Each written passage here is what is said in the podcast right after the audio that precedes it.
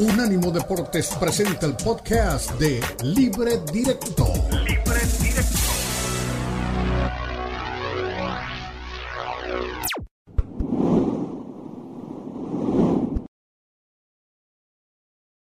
En Libre Directo, lo mejor del fin de semana en unánimodeportes.com. Un fin de semana en donde tenemos que enfocarnos por lo que nos dejó la Supercopa de España que se jugó en Riyadh, en territorio de Arabia Saudita, y un incontestable resultado del Barcelona jugando un gran compromiso frente al Real Madrid.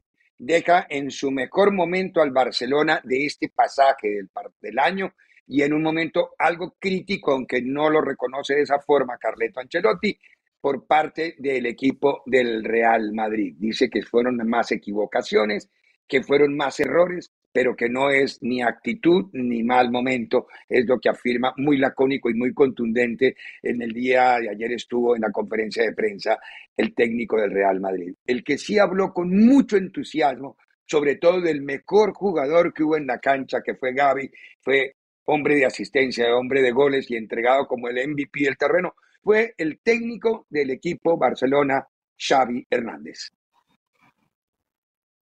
que nos emociona a todos, ¿no? Cuando, cuando lo ves competir así, ¿no? Es, que pone, pone un alma y un corazón y un carácter que lo imprime y lo contagia al, equipo, ¿no? Con 18 años. Tiene una, una, capacidad de liderazgo innato, le sale de dentro, ¿no? Y le sale este coraje y esta, esta rabia, ¿no? Para jugar a fútbol. Es, es, es espectacular, de verdad, con 18 años.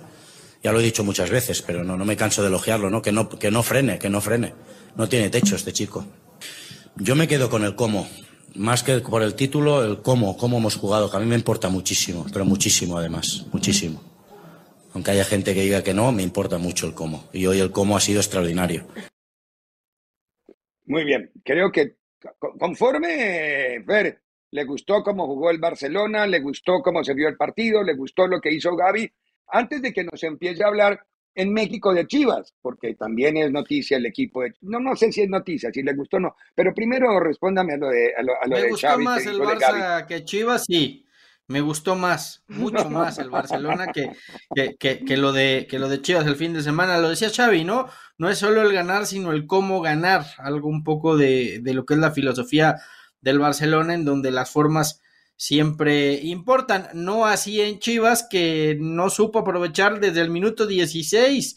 Se quedó con un hombre de más tras eh, la expulsión al jugador de San Luis, a Sanabria, y, Chivas no pudo capitalizarlo. Me parece que, que Paunovic no, no quiso o no, no quiso ser valiente, esa sería la conclusión, pero justamente de esto mismo habló el técnico de Chivas y de la lesión de Vega, que afortunadamente hoy sabemos aparentemente no es de gravedad. En primer lugar, eh, la lesión que sufrió en esa conducción eh, durante la segunda parte, eh, en principio los síntomas han sido un dolor fuerte, como si se hubiera si se le hubiera bloqueado la rodilla. él ya tiene antecedentes, por lo tanto ahora es muy pronto dar un diagnóstico, aunque todos esperamos que, que va a ser lo menos posible pero se necesita una, una prueba mucho más sofisticada para saber el alcance de la lesión y para cuánto tiempo eh, va a necesitar estar fuera del campo. Pero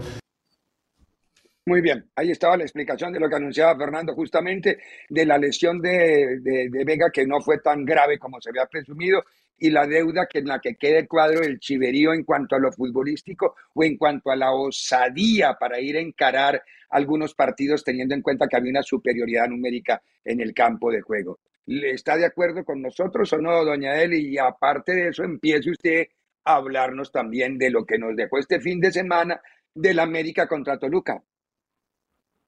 Sí, estoy de acuerdo. A, Chivas le han faltado un tanto argumentos. También, evidentemente, pues van a estar preocupados porque pierden a Alexis Vega. Esperemos que no sea demasiado tiempo porque Chivas lo necesita.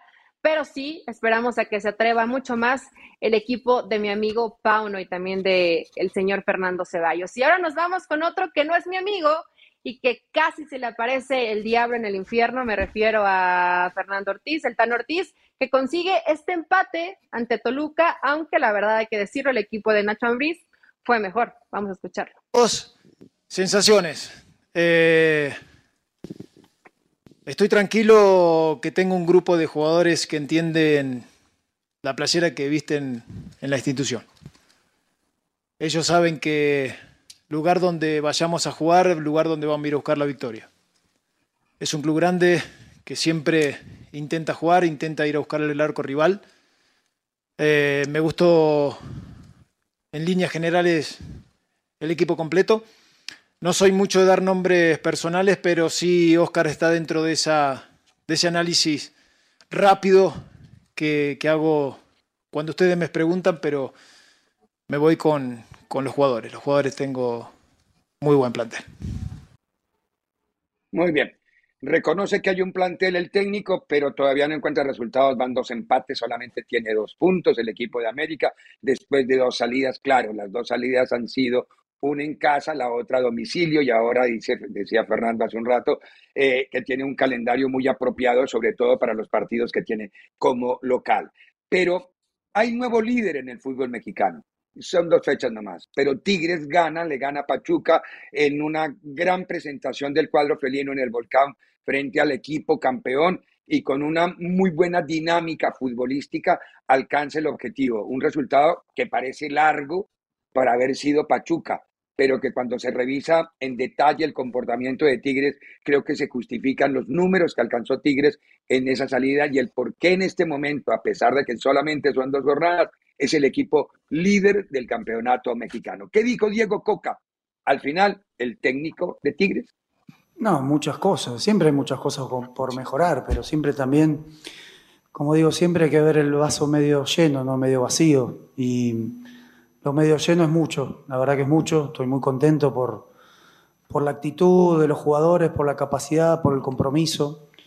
Eh, me gustó mucho empezar perdiendo, porque me demuestra el equipo que no se descontroló, que no, no, no sintió esa, esa, ese empuje de la gente eh, y siguió pensando y siguió confiando en la forma que teníamos nosotros de ganar el partido siguió el orden, tuvimos mucho orden, tuvimos mucha posesión, tuvimos mucho juego, tuvimos eh, mucho forzar al, rival para que se equivoque.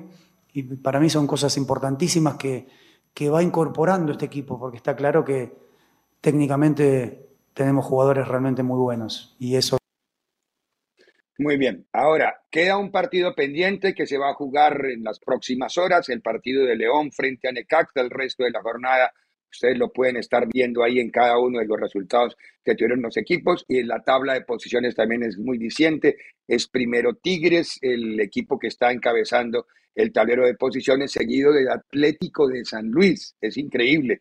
Guadalajara, Juárez, Pachuca, Atlas, Monterrey y Santos son los que están en este. No está América, Fernando, no está América. Está Guadalajara metido entre los ocho primeros y América no está dentro de los ocho primeros del torneo. Eh, una jornada agradable la del fin de semana por lo ocurrido en Europa, por lo ocurrido en el fútbol mexicano, en una frase, doña Eli y don Fernando.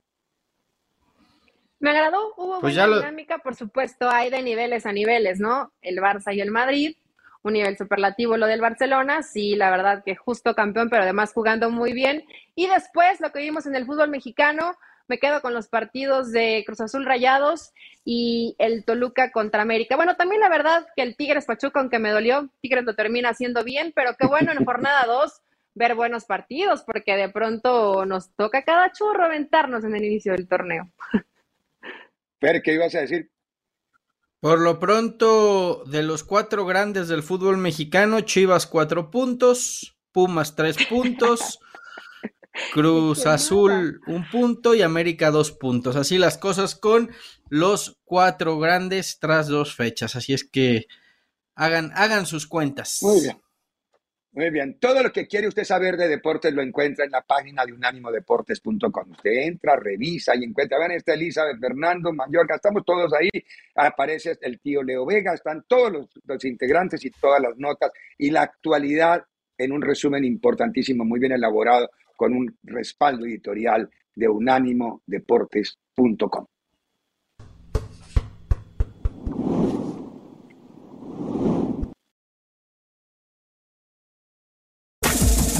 Este fue el podcast de Libre Directo, una producción de Unánimo Deportes.